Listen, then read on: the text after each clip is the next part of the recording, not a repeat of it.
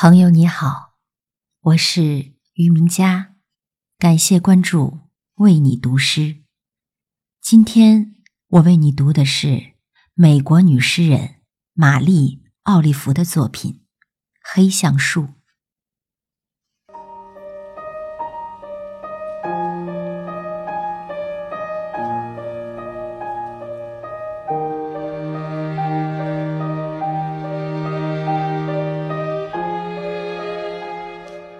好吧，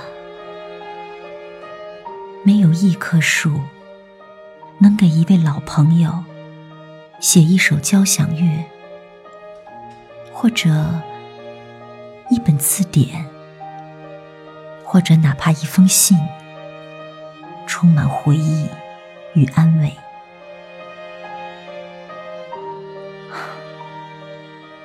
如果不是风的摇动。没有一棵树能发出一点声音。虽然蓝松鸦整天在枝条上叽叽喳喳，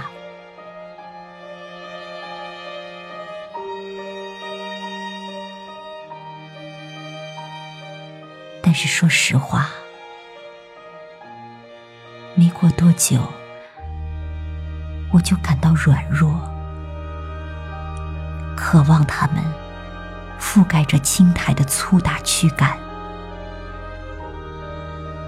而你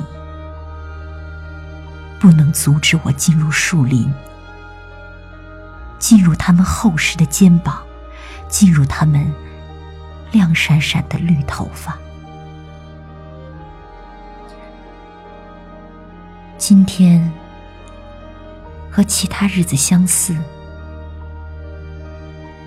二十四小时，一点阳光，一点雨。听着，野心一边说，一边紧张的将他身体的重心从一只脚移到另一只脚。为什么你不继续向前走？因为。我在那里了，在长满青苔的阴影中，在树下了。